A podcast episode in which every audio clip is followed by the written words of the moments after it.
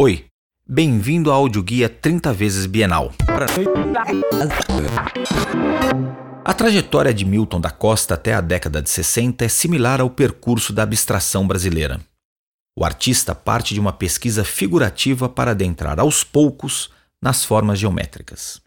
A pintura Figura, de 1951, nos mostra uma mulher dividida por planos quase uniformes de cor, cujas diferentes tonalidades dão a percepção de volume. Mário Pedrosa, em algumas de suas críticas, falava da busca de Da Costa pelo estilo.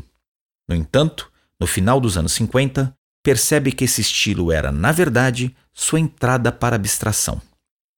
Nas telas em que organiza pequenos quadrados e retângulos sobre um fundo monocromático, se percebe a grade que organiza os campos sólidos de cor, que definem e constroem o espaço da pintura.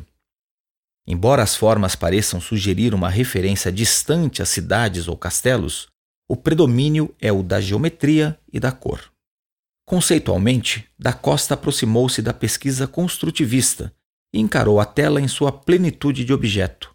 Ultrapassou o formalismo ao perceber a cor como matéria e forma, assim como ao explorar a potência das relações cromáticas.